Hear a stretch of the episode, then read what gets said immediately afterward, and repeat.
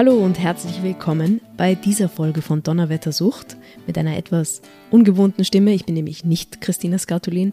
Mein Name ist Isabella Ferenczi. Ich bin Audioproduzentin und auch Produzentin des Podcasts, den normalerweise Christina Skatulin moderiert. Aber heute bei dieser 20. Folge, der Bonusfolge, schauen wir hinter die Kulissen und hören die Menschen, die wir normalerweise nicht unbedingt hören. Und das sind neben mir, die ich den Podcast redaktionell betreue, schneide und auch versuche ein bisschen tontechnisch aufzubessern, Margit Bachschwöll. Hallo. Und Nika Schof. Hallo. Und Margit, möchtest du dich kurz vorstellen? Ich arbeite beim Institut für Suchtprävention der Sucht- und Drogenkoordination in Wien. Das ist eine strategische Stelle, das heißt, wir haben nicht direkten Klientinnenkontakt, sondern sind dafür zuständig, dass die Suchtvorbeugung und Behandlung und Betreuung von Menschen, die ähm, Suchterkrankungen haben, in Wien gut koordiniert und, äh, und geplant sind und durchgeführt werden. Und Nika? Ja, ich bin beim Verein Dialog angestellt und hier in der Suchtprävention tätig. Und ich bin für Schulen zuständig, ich bin für Online-Sucht zuständig und ich mache ganz, ganz viel Elternarbeit. Also ich mache Angehörigenberatungen und Elternabende und all diese Dinge. Und so sind wir eigentlich das Dream Team. Also du bist an der Front und Margit ist der General im Hintergrund. Ja, ein bisschen, ja. Und wie seid ihr auf diese Idee gekommen? Weil ähm, ihr arbeitet eigentlich in zwei verschiedenen Stellen, auch in zwei verschiedenen Häusern an anderen Enden der Stadt. So viel habe ich mit, mitbekommen bei der Vorbereitung. Und ähm, wie kommt es, dass ihr genau zusammenarbeiten wolltet und warum ein Podcast? Die Idee ist entstanden, als ich selber sehr viel Podcasts angefangen habe zu hören. Äh, mein Lieblingspodcast damals war Modern Love. Äh, kann ich sehr empfehlen übrigens. Und das sind so äh, Liebesgeschichten, die dann, wo es nachher Interviews gibt mit den Leuten, die sie geschrieben haben. Absolut, ja. Und ähm, ja, da habe ich mir gedacht, das wäre doch urcool, wenn wir so ein Angebot auch verschiedenen Zielgruppen zur Verfügung stellen könnten. Und da bin ich auf Eltern und auf Jugendliche gekommen. Und das passt auch insofern gut zusammen, denn wenn ich Prävention für Jugendliche ähm, anbieten möchte, dann brauche ich aufgeklärte Eltern. Eltern, die ihre jugendlichen Kinder einfach ähm, gut durch diese schwierige Phase begleiten können, die gut informiert sind, die eine gewisse Gelassenheit mit sich bringen, weil sie wissen, was da auf sie zukommt. Hast du auch eine Idee, warum du diesen Podcast gemacht hast, Nike? Ja, mir war der Podcast sehr wichtig, weil er Eltern einfach auch zeigen kann, hey, du bist nicht allein mit deinen Fragen. Ich glaube, dass gerade alles, was so das Thema Sucht betrifft, immer noch sehr, sehr tabuisiert wird, immer noch ähm, sehr schnell Schuldgefühle auch auftreten bei Eltern, ähm, die dann glauben, okay, ich habe da was falsch gemacht und deswegen nimmt mein Kind jetzt Drogen oder experimentiert mit irgendetwas und da einfach eine große Hemmschwelle da ist. Und mir ist es wichtig, sagen zu können, hey nein, du bist nicht die einzige Person, die das betrifft. Es gibt ganz, ganz viele, die sich mit diesen Fragen herumschlagen und ähm, du kannst dir anhören, wie andere das gelöst haben und du kannst dir anhören, ähm, wie Leute in der Beratungsstelle oder einfach die im Feld sind, ähm, da antworten würden, welche, welche Ideen die dazu haben, welche Geschichten die erzählen von anderen Leuten, denen es so gegangen ist. Und das in einem Medium, das allzeit verfügbar ist, ähm, wo ich nicht auf irgendwelche Öffnungszeiten warten muss, sondern dass ich wirklich dann anhören kann, wenn ich gerade ein offenes Ohr dafür habe, das finde ich eigentlich äh, perfekt gelungen. Ne? Ja, das war auch, warum ich dachte, dass es ein sinnvolles Projekt ist, weil mhm. es wird sich auch ein paar Jahre halten. In Wahrheit gibt sie denen ja quasi die gleichen Informationen wie bei einem Erstgespräch, wenn sie anrufen und sagen, ich habe folgendes Problem. Und deswegen sind wir bei den Themen auch immer von Fragestellungen ausgegangen, die Eltern tatsächlich auch fragen. Zwar nicht bei mir, weil ich strategisch tätig bin, aber zum Beispiel beim Verein Dialog bei der Nika. Mhm, genau.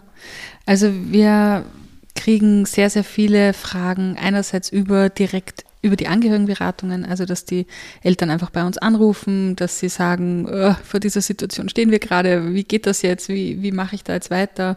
Ich weiß mir gerade irgendwie nicht zu helfen, das ist eine total neue Situation für mich. Ähm, aber auch bei Elternabenden oder wenn wir in einem Betrieb sind, wo es eigentlich um was ganz anderes geht, wo wir eigentlich Führungskräfte schulen, äh, kommen die dann teilweise in der Pause zu uns und sagen, ja und übrigens, uh, off the records, wie, wie, wie tue ich da? Mein Sohn ist gerade 15 und ich äh, ja, stehe gerade irgendwie vor einer neuen Herausforderung. Und genau diese Problemstellungen, diese Fragen, die Eltern einfach quasi täglich an uns stellen, haben wir uns bemüht, in diesem Podcast einfach auch zu beantworten mit verschiedenen Experten und Expertinnen. Wir hören auch jedes Mal einen Fall. Mhm. Und der Fall ist, wie man sich vielleicht denken kann, nicht ganz echt aufgenommen von einer Beratungshotline. Aber du schreibst die, Nika, sollte genau. ich mal sagen. Du schreibst das aus der tatsächlichen Erfahrung. Genau. Wenn Leute anrufen, die klingen in etwa so, aber du hast halt, sagen wir mal, die üblichsten Probleme mhm. zusammengefasst in eine Person. Genau. Genau. Und wir finden immer sehr talentierte Leute in der Suchtarbeitswelt, die diese Fälle einsprechen und fast echt klingen. Ja, ja, da muss ich mich wirklich bei meinen Kollegen und Kolleginnen äh, sehr, sehr herzlich bedanken. Und ähm, manchmal haben die Fälle auch die Leute mitgebracht, die wir dann interviewen durften. Ähm, und wir haben das natürlich nachgestellt. Aber die Fragestellungen sind echt. Und das war uns wichtig, das einfach auch gut beantworten und darstellen zu können. Wir haben jetzt schon 19 Folgen gehabt und Margit, du hast mir vorher erzählt, dass sich ganz klar zeigt, welche Episoden am meisten gehört werden, weil es hören tatsächlich Leute, ihr habt sehr gute Vertriebswege, darüber sollten wir vielleicht noch reden. Ähm, und zwar welche? Welche Episoden sind die, die am meisten gehört werden? Ja, die Nummer eins ist Alkohol, eh unsere erste Folge war das, ja. Ja, das überrascht auch nicht, äh, ist halt omnipräsent. Das Thema äh, der Alkohol überall verfügbar, für Jugendliche hochattraktiv und einfach ähm, auch ein wichtiges Thema, weil es in der Familie auch konsumiert wird. Also vor den Kindern, ja, und da brauchst du einen Umgang damit, ja. Also das betrifft dich auf jeden Fall. Und die zweite Folge, äh, die dann gleich dann ziemlich gleich aufliegt, ist Cannabis. Und ja, was mich sehr überrascht hat, war es gibt so quasi ex equo äh, die Episode mit der Magdalena Ivanovic, Kinder- und Jugendpsychiaterin zum Thema Angst. E, Depression war nicht so häufig geklickt, aber Angst sehr hoch. Fast ex equo mit dem Jugendamt. Und das hat mich sehr überrascht, dass so ein hohes Interesse ähm, was macht eigentlich das Jugendamt und wie kann es mich unterstützen gegeben hat. Also da denke ich mir, ja, merken wir, dass es da hohes Interesse gibt, äh, möglicherweise da zu erfahren, welche Unterstützungsmöglichkeiten das Jugendamt eigentlich bietet. Ich sage jetzt mal so als Außenstehende, habe ich ja auch nicht viel gewusst, was ihr arbeitet und was man genau macht. Das kann ich mir gut vorstellen, weil wenn du mich fragst, was macht das Jugendamt oder was macht der Freien Dialog oder was macht die Sucht- und Drogenprävention in Wien, habe ich keine Ahnung. Aber wenn ich mir jetzt anhöre, und es ist klar, dass es sich nicht jeder absichtlich anhören wird, so wie ich, ähm, der nichts damit zu tun hat, dann ist es irgendwie sogar sehr bestärkend zu hören, dass es diese Einrichtungen gibt, welche Breite von Angeboten ihr habt. Eben von der Jugendpsychiatrie bis hin zu regelmäßiger Betreuung, bis hin zu Angeboten, die an die Schulen gehen und so weiter. Ähm, ich glaube, viele Leute wissen gar nicht eben, was all diese öffentlichen Institutionen so machen. Ja, das kriegen wir auch immer wieder mit. Also wenn wir in Kontakt treten mit Menschen, die äh, ein Bedürfnis nach Austausch, nach äh, gehört werden, nach äh, Hilfestellungen äußern, dann äh, diese große Palette an Hilfsmöglichkeiten erstens einmal zu finden und zweitens dann auch auszuwählen, wo gehöre ich dahin, ist wirklich tatsächlich nicht so einfach. Und ja, da gibt es Gott sei Dank Beratungsstellen, die vieles in eines packen und wo man nicht genau gleich am Anfang wissen muss, bin ich da richtig oder nicht oder ist das so spezialisiert, dass ich äh, dann wieder woanders hingeschickt werde. Ja? Und ich glaube, deswegen ist das auch ganz gut gewesen, das mit dem Verein Dialog zu machen. Jetzt sage ich mal so, es wird wahrscheinlich sehr schwierig sein, ganz viele Eltern äh, einfach so dazu zu bringen, dass sie diesen Podcast hören, so toll er ist. Aber was, was erhofft sie euch, also auch so langfristig? Also es, es senkt sicher die Hemmschwelle, hoffe ich zumindest, äh, sich Hilfe zu holen, weil man einerseits mitkriegt, okay, wie reden die, was ist die Haltung von diesen Personen, äh, was kann ich mir da erwarten, ähm, aber auch schon so ein bisschen erste Antworten kriege, möglicherweise erste Hilfestellungen, ohne dass ich noch den Hörer in die Hand nehmen muss, ohne dass ich noch meine ganz persönliche Geschichte erzählen muss, sondern einfach einmal schauen kann, okay, wie war das vielleicht bei anderen? Weil, wie wir vorher gesagt haben, die Fälle sind ja echt oder die Fragestellungen sind ja echt. Das heißt, man ist nicht allein damit. Ja, man hört dann vielleicht auch, ich bin nicht der einzige Mensch, der dieses Thema hat oder der dieses Problem hat, weil das ist, glaube ich, schon etwas, was man oft glaubt. Und gerade beim Thema Sucht ist es so tabuisiert immer noch. Und man hat so schnell, oder Eltern haben in meiner Erfahrung so, so schnell Schuldgefühle. Und das, ähm, also das, das hilft natürlich auch nicht dabei, sich Hilfe zu holen, ja. Weil man sich denkt, ja, hm, die sagt mir dann vielleicht, ich bin jetzt schuld, dass meinem Kind so geht. Und das stimmt halt nicht. Was ich mir immer denke, und ich weiß nicht, ob ich das jetzt sagen soll, ist aber, ähm, also ich habe dir das damals gesagt nach der Online-Folge, ich habe mir gedacht, ja, ich sollte mehr Computerspiele spielen. Es hat auch seine Berechtigungen, es ist entspannend. Ähm, aber dass man eben hört, was du eben gesagt hast, dass es nicht der Zeigefinger ist, das kommt sehr stark durch und ich habe manchmal das Gefühl, es kommt fast zu wenig durch, dass es auch ein Problem ist, aber nicht, weil, weil es kein Problem ist, sondern weil ihr, ich glaube, genau das so herzeigen wollt, es ist etwas, was man lösen kann. Mhm. Das einerseits, und das ist lustigerweise eine Rückmeldung, die wir in Seminaren auch manchmal kriegen, dass die Leute sagen, naja, dann kann ich es ja mal ausprobieren. Ähm, wo wir sagen, nein, das ist jetzt nicht das, was wir vermitteln wollen. Ähm, natürlich ist jeder Konsum, stellt auch ein Risiko dar, aber ähm, jeder Konsum hat auch eine Berechtigung und hat eine Funktion. Und uns geht es sehr, sehr stark darum, das nicht zu verteufeln. Wir sind akzeptanzorientiert. Uns geht es nicht darum, dass Drogenfreiheit das absolute Ziel ist, sondern uns geht es darum, ein offenes Gespräch darüber führen zu können, was sind die Risiken, was sind aber auch die Wirkweisen oder die Funktionen von Substanzkonsum oder von bestimmten Verhaltensweisen. Und das einfach einmal zu akzeptieren, dass es so ist. Rausch ist ein Bedürfnis von Menschen und von manchen Tierarten seit ewigen Zeiten. Der Cornelius sagt das auch in der Alkoholfolge so schön. Ein zweijähriges Kind, das sich dreht, ja, äh, das auf dem Ringelspiel ganz schwindlig wird, das ist auch ein Rausch. Also das ist ein ganz, ganz menschliches Bedürfnis. Ja. Und ich finde es ganz notwendig, dass wir über die positiven Wirkungen auch sprechen, weil bei Alkohol kennen wir das zum Beispiel, ja, weil das beinahe jeder oder jede von uns schon konsumiert hat. Aber bei anderen Suchtmitteln kennen wir das als Eltern möglicherweise nicht. Und da geht es immer ins negative Eck. Aber es gibt positive Wirkungen, die Menschen, die das konsumieren, auch erleben. Und darüber muss gesprochen werden. Sonst ist es so abgehoben, warum machen die Menschen das? Warum schädigen sie ihren Körper? Warum riskieren sie eine Suchterkrankung. Ja?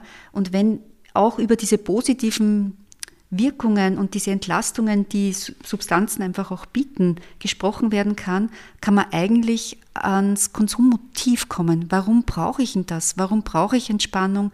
Warum brauche ich Ekstase in meinem Leben? Ja? Und dann komme ich an den Kern der Sache eigentlich heran. Ich glaube auch, dass wir tatsächlich äh, alle irgendwie sehr zufrieden sind mit dem, was rausgekommen ist, auch wenn dieses und jenes besser sein kann. Wir haben es in der Pandemie aufgenommen mit verschiedensten technischen Problemen, weil alle an verschiedenen Orten waren, weil die Mikros nicht richtig eingestellt waren, etc. etc. Darunter habe ich mehr gelitten als ihr dann, aber okay. und ich glaube, abgesehen davon, dass es noch mehr Leute erreichen sollte und könnte, ich habe auch gehört, jetzt haben euch andere, vor allem natürlich andere öffentliche Stellen, Institutionen, Leute aus diesem Bereich angesprochen drauf. Was, was habt ihr so gehört zurück?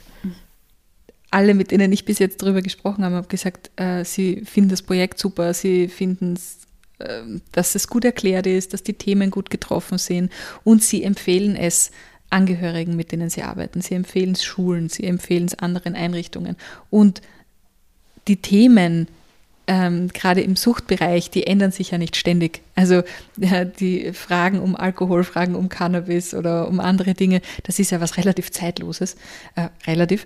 Ähm, das heißt, ich glaube schon, dass dieser Podcast auch in den nächsten Jahren tatsächlich ähm, immer noch aktuell sein wird und immer noch hoffentlich ein, ein Anker auch für Eltern sein kann, die sich Sorgen machen. Also in sozialen Einrichtungen ist das Medium Podcast noch nicht wirklich gelandet. Ähm, und darum war es für viele auch so ein erster, mm, ein erster Schritt einmal, äh, sich das bei einem anderen vielleicht anzuhören und mich oder die Nika dann zu kontaktieren und zu sagen, hey, wie habt ihr das gemacht und wie, wie viel Zeitaufwand ist denn das und wie viel Budget braucht ihr da und äh, wer hat euch da beraten und wie seid ihr auf das Format gekommen und wie viele Zahlen kommen dann hinten raus.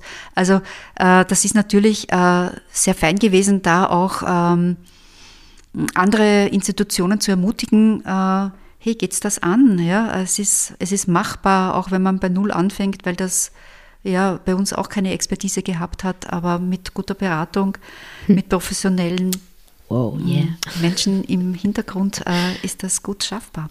Ähm, wenn ich jetzt das noch kurz aus meiner technischen Seite sagen darf, damit Leute auch wissen, was es für ein Aufwand ist. Es dauert tatsächlich Stunden, so einen Podcast zu schneiden, wenn man darauf achten will, dass er keine unverständlichen Passagen enthält, dass er quasi in einem durchhörbar ist, weil wir uns schon manchmal dann selbst verhaspeln und auch irgendwas neu aufnehmen müssen.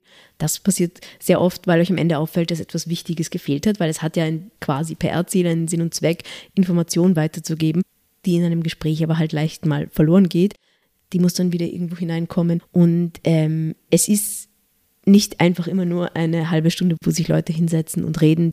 Die meisten Aufnahmen dauern länger als eine Dreiviertelstunde, manche eine Stunde. Und das hat auch seine Gründe, weil am Ende eben eine anhörbare halbe Stunde herauskommen soll. Und was wir auch gelernt haben, ist, dass es sich offensichtlich auch niederschlägt, und das weiß man auch aus den Medien natürlich, wie man die Episoden betitelt. Das macht einen großen Unterschied. Was ist der beste Renner, Margit? Und was ist der schlechteste? Es gibt Episoden, wo ich mir denke, ah, warum haben die so wenig Klicks? Zum Beispiel, was ist das für ein weißes Pulver? Ja, aber möglicherweise waren wir da in der Titelgebung einfach nicht so prägnant. Nein, ja. ja. Weil das ist ja total äh, interessant. So, was tue ich, wenn ich irgendwas bei meinem Sohn oder bei meiner Tochter im Zimmer finde und ich kann es nicht zuordnen, was das für ein Pulver ist? Ja, ja da äh, denken wir, da haben wir einiges dazugelernt, wie prägnant machen wir den Titel zwischen reißerisch und polarisierend versus seriös und äh, ernsthaft. Das ist nicht immer äh, so leicht, da diese Balance zu halten. Mhm. Ja, das sind das, das waren doch äh, oft sehr, sehr viele E-Mails, die da hin und her gegangen sind. Heftige dann, Diskussionen. Und ja. heftige Diskussionen, bis wir da auf den, auf den für uns okaysten Titel gekommen sind, der dann ja auch noch einer Zeichenbeschränkung unterliegt und all diese Dinge, äh, diese Dinge und, und ja. das Image und das muss irgendwie alles damit hineingepackt werden. Und trotzdem soll es aber äh, Leute erreichen, die damit null am Hut haben und das ist nicht immer einfach es ist mir so richtig klar geworden, in welchem kleinen Korsett manchmal auch so Institutionen stecken. Man will trotzdem nicht so fad daherkommen. Aber um, um dieses Problem anzusprechen, wir wissen, dass manche Folgen anders heißen könnten. Ja, da haben wir dazu gelernt. ja, das aber auch bei den nächsten vielleicht äh, durchsetzen. Dann mehr berücksichtigen. ähm, was wir natürlich auch gemacht haben und was mich sehr beeindruckt hat, ist, dass es erstens, erstens, dass ihr es alles so ernst nehmt und mit wirklich Eifer betreibt und wirklich wollt, dass das was wird. Und das hat sich auch darin gezeigt, dass ihr ähm, ein Casting gemacht habt und auch immer Feedback eingeholt habt. Aber beim Casting habt ihr euch für die Christine entschieden.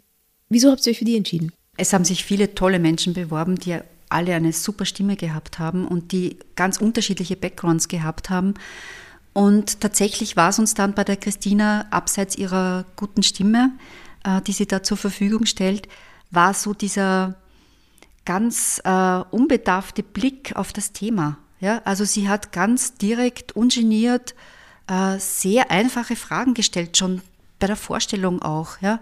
Und das genau das wollten wir. Wir wollten niemanden vom Feld haben, also vom, von unseren Arbeitsfeldern haben, die schon so gezielt und so mit äh, ähm, Expertinnenwissen ein bisschen Fragen stellen, die dann zu beantworten sind, sondern wir wollten die ganz banalen, direkten Fragen haben, die Eltern einfach haben, ungeschminkt. Ja.